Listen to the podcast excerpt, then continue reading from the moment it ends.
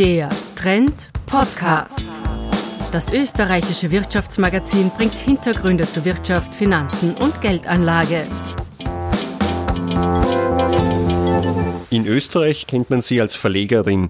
Mit der Gratiszeitung heute hat sie den Boulevard in den letzten 15 Jahren aufgemischt. Nun zeigt Eva Dichand eine wenig bekannte Seite. Sie sammelt Kunst und das schon seit langem.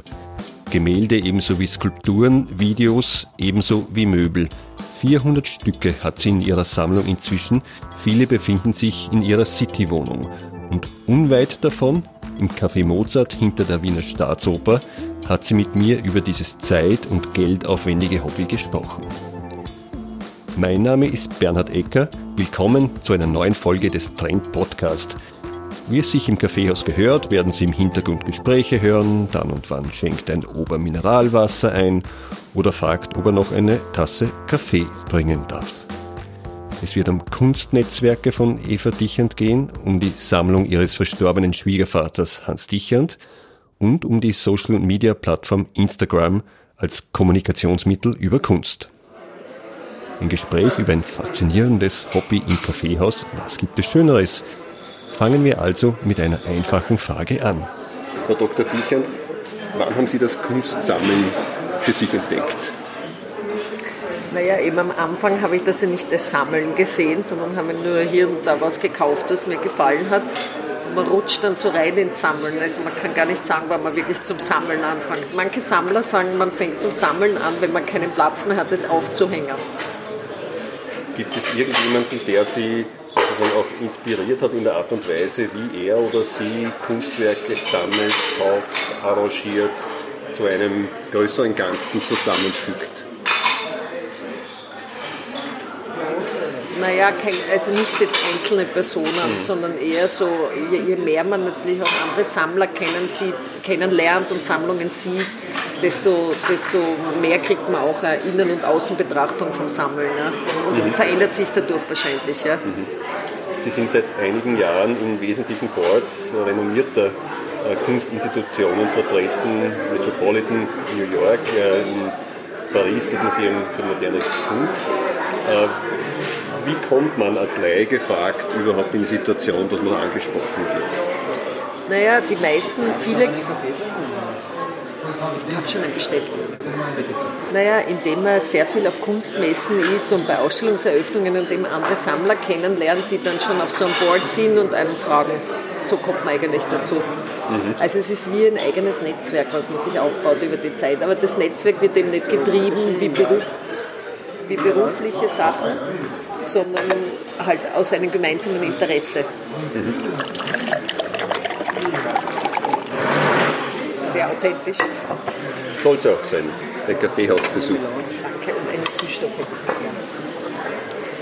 Nun sind Sie als, als Verlegerin und in Ihrer Rolle beispielsweise an der Med-Uni ja, würde ich meinen, durchaus ausgelastet. Wie, wie, viel, wie viel Zeit äh, können Sie investieren, um sich da auch selbst weiterzubilden? Weil das lebt ja vom tieferen Wissen der Kunstgeschichte, aber auch der natürlich Marktaktivitäten in diesem Bereich. Ja, ja, eh leider viel zu wenig. Also man, man wissen Sie, wie das ist mit Hobbys, die, wo man so ganz dran hängt. Man würde immer gerne noch mehr Zeit dafür verwenden. Ja. Aber einen großen Teil meiner Zeit, Freizeit verwende ich dafür. Mhm. Welchen Künstler, welche Künstlerin haben Sie zuletzt für sich entdeckt? Im Sinn von das gefällt mir, aber das ist auch etwas, was ich systematisch Sammlerin aneigne. Also was ich besonders gern mag, ist die Donna Juanca. Das ist eine junge Amerikanerin, die war auch in Belvedere ausgestellt. Das war eigentlich ihre erste große Ausstellung und wird in Amerika jetzt in L.A. viel ausgestellt. Der Jeppe Hein ist schon relativ bekannt, ist ein Künstler, der sehr viel so mit Spiegeln und so arbeitet. Und wen ich auch recht gerne habe, ist der Tobias Bils. ist ein sozusagen relativ junger Österreicher, der ähm, vor vier Jahren die Unlimited, also einen großen Raum gehabt hat und eigentlich auch recht viele Ausstellungen hat und von dem halte ich sehr viel. Geht es Ihnen mehr um, ich sage mal, Ihren Sammeltrieb und den zu bedienen oder auch um Wertsteigerung, um sozusagen alles, was klassische Vermögensaktivitäten auch betrifft bei diesem Thema? Ja, wissen Sie, das ist wie zwischen Theorie und Praxis. Also oft fällt dann was, das passt nicht so gut ins andere. Aber ich muss ehrlich sagen, wenn ich etwas Teureres kaufe, tue ich mich schon sehr genau informieren. Also man sieht auch, bei den großen Sammlern, die kommen dann mit Restauratoren und schauen, ob das echt ist und ob das keine Fälschung ist und ob das Ja stimmt. Und dann, dann muss man schauen, ob das in den Archivbüchern drin ist. Also es, es, wird auf einem gewissen Niveau dann schon relativ sophisticated, ja, weil sozusagen nur einfach was kaufen ist einfach, aber, aber man muss dann schon auch schauen, dass man ähm, gewisse Sachen in einer Sammlung, dass man halt die guten Sachen von einem Künstler hat und nicht das, was er nebenbei irgendwo produziert hat oder eben Sachen, die in Ausstellungen waren und und und. Das heißt, äh, Sie systematisieren zusehends, Sie werden systematischer als Sammlerin. Sie ja, wissen Sie, das ist wie beim Drogenabhängigen, theoretisch ja. ja. Also theoretisch versuche ich mich zu systematisieren, es funktioniert nur nicht immer.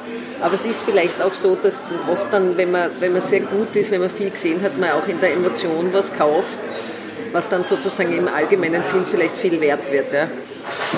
Aber ich versuche jetzt weniger zu kaufen und mehr Qualität. Es gab in Österreich große Privatsammlungen wie jene des 2010 verstorbenen Augenarztes Rudolf Leopold, die inzwischen im Besitz der Republik ist. Aber ist das Land nicht zu klein für wirklich große Kunstkollektionen, Frau Dichand? Naja, zu klein ist immer eine Verhältnisfrage. Es gibt natürlich in Deutschland riesige Sammlungen. Das ist halt das Land zehnmal so groß. Aber es gibt eben bei uns, also ich glaube, so eine Sammlung, wie der Leopold aufgebaut hat, gibt es auf der ganzen Welt keine. Das ist sicher eine der tollsten, also jetzt gehört es dem Staat, aber war sicher eine der tollsten privaten Sammlungen überhaupt. Sammlung der Heidi Horten ist auch toll. Es gibt verschiedene Sammlungen. Ja. Es ist natürlich, je größer ein Land ist, desto mehr große Sammlungen gibt es meistens, zumindest in der westlichen Welt. Sie haben davon gesprochen, eingangs. Was nicht ähm, ganz stimmt, weil in der Schweiz gibt es am meisten der großen Sammlungen, aber das liegt auch daran, dass dort ähm, die größten Industriebetriebe Europas sind. Und entsprechende Vermögen natürlich ja. auch. Ja. Sie haben äh, eingangs im Vorgespräch von 400 Artefakten ungefähr gesprochen, die Ihre eigene Sammlung äh, umfasst. Können Sie das etwas konkretisieren? Welche Art von Artefakten und vielleicht Na, auch was die wichtigsten ich, Künstler sind? Da bin ich gerade am, am Herumtun. Naja, das tue ich jetzt gerade erst archivieren sozusagen. Sind teilweise von kleinen Arbeiten bis zu riesigen Skulpturen, alles Mögliche. Mhm. Also das kann man nicht so kategorisieren. Mhm. Wie viel in etwa pro Jahr äh, investieren Sie in Ihre Kunstsammelaktivitäten? Kommt auf das Jahr drauf an, aber sicher mehrere hunderttausend Euro. Mehrere hunderttausend.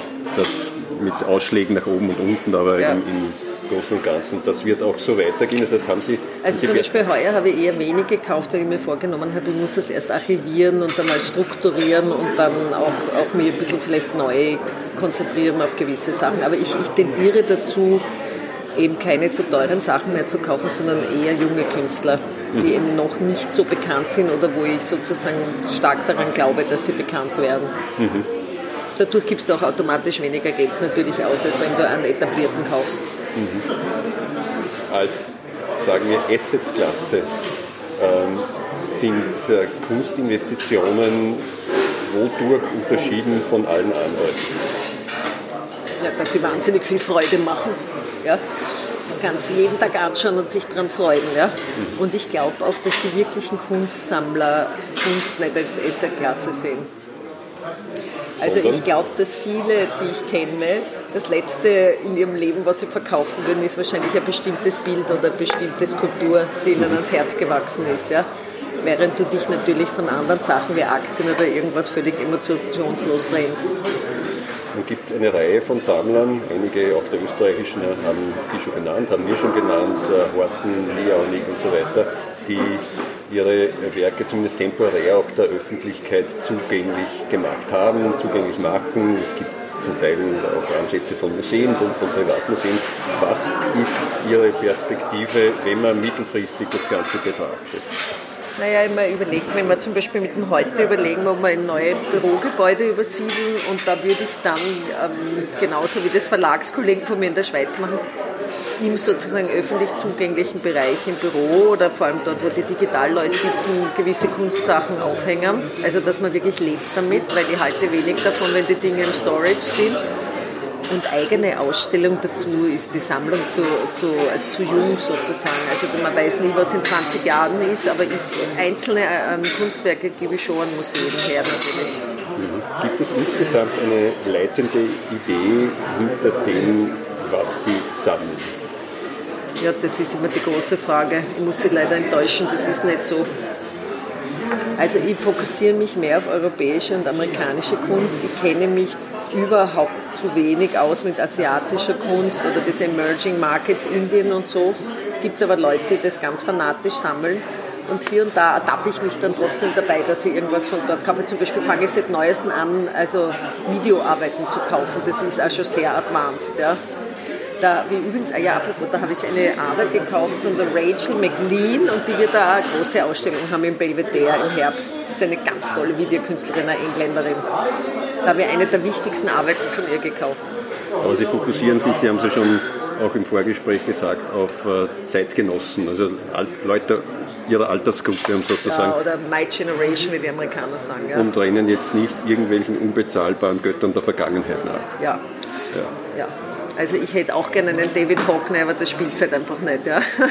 An dieser Stelle muss man doch festhalten, dass die Familie Dichand eine der vermögendsten des Landes ist, vor allem durch die Gewinne der Kronenzeitung, die Eva Dichans Mann Christoph leitet und die ihr Schwiegervater Hans Dichand gegründet hat.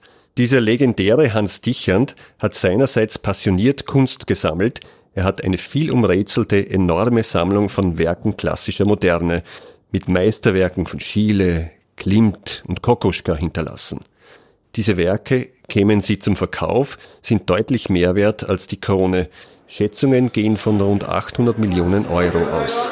Hat sie, unvermeidliche Frage, ihr, ihr Schwiegervater, dessen Kunstsammlung legendär ist, viel beschrieben, aber wenig gekannt im Detail, auch äh, äh in Gesprächen über Kunst inspiriert, sozusagen diesen Weg zu beschreiten oder fortzuspinnen? Naja, eher weniger, weil ich, da war ich ja noch relativ jung, aber ich meine, äh, was er schon gezeigt hat, wie man mit Kunst lebt, also dass man das halt aufhängt und dass man damit lebt und, und er war auch sehr passioniert, was das betrifft. Ja. Mhm. Also das war eine seiner großen Leidenschaften.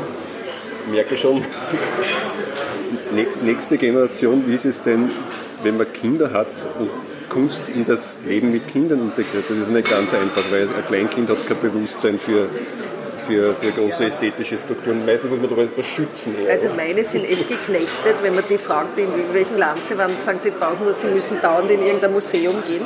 Also meine Kinder leben alle mit Kunst. Die Kinderzimmer sind voll mit Kunst. Sie wissen auch gewisse Skulpturen, also dass man das nicht berührt und dass man da keinen Ball raufschießt und und, ja, und gewisse Sachen, also die sehr heikel sind, würde also außer ihrer Reichweite haben. Aber sie sind eigentlich mit dem aufgewachsen. Und ich habe Kinder, die, wenn sie in ein leeres Zimmer kommen, sagen, warum sie da jetzt eigentlich kein Bild hängen haben. Okay. Also für die ist das normal, dass irgendwie man von Kunst umgeben ist. Haben Sie sich jemals ausgerechnet, wie viel Ihre Artefakte, die Sie selbst erworben haben, wert sind in Summe? Keine Ahnung. Das ist mir wurscht an und für sich, aber ich glaube, das kann man immer erst wissen, wenn man es verkauft und nachdem man ja, wenn man wirklich sammelt, selten was verkauft, wird sich das vielleicht erst nach meinem Tod rausstellen, was weiß man. Ein paar Millionen werden es sein, nehme ich an. Na, wenn ich sterbe, hoffentlich. Kunst spielt auch im Instagram-Auftritt von Frau Dichand eine große Rolle. Hier sieht man Bilder und Skulpturen ebenso wie Frau Dichand mit Künstlern und bei Kunstevents. Inwieweit ist Instagram, ich habe das auch schon erwähnt, denn ein Medium, ein digitales Medium, über das sich Kunst äh, und auch das Gespräch über Kunst, Kommunikation über Kunst transportieren lässt. Sie spielen da durchaus offensiv damit, nicht sehr, nicht jeden Tag um sozusagen, aber wenn, dann versuchen sie entweder Künstler, aber auch Kunstwerke hier äh, in Szene zu setzen. Wie ist der Response darauf? Haben Sie den Eindruck, dass das insgesamt der Aufmerksamkeit dient, die Sie damit herstellen wollen? Also erstens will ich überhaupt keine Aufmerksamkeit, ich mache mir Instagram eigentlich nur privat, weil ich da selber daran erfreut habe. Aber ich muss sagen, ich verwende es ganz, ganz stark. Also ich folge sehr viel Galerien und sehr viel Künstlern und sehr viel Sammlungen. Und man sieht natürlich viele Dinge, wo du jetzt nicht hinkommst, weil du halt nicht nach Mexiko fahren kannst. Und das ist ein Medium, das ist wie gemacht für Kunst. Also die, die, die manche Galerien verwenden es wahnsinnig gut. Also du kannst ganze Ausstellungen digital anschauen und bevor du es nicht siehst, ist es besser, wenn du es am Bildschirm siehst, ja, wenn es da Freude macht. Und, und oft wäre ich auch auf Arbeiten aufmerksam auf Instagram, die man dann, wo ich dann extra hingehe, mir das anschaue.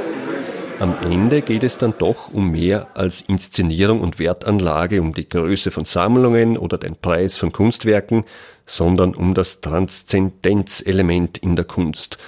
Und wenn man in Wien darüber spricht, darf natürlich Sigmund Freud als Referenz nicht fehlen.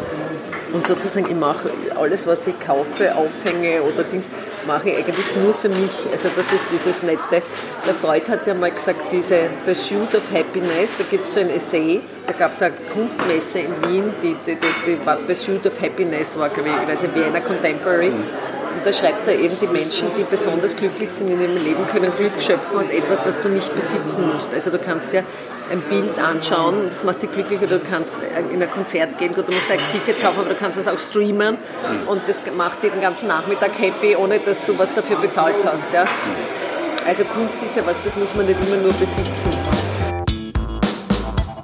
Wir haben dann noch lange geplaudert über Politik und Medien in Österreich, also sehr irdische Dinge, in denen es um Besitz, Macht und Geld geht.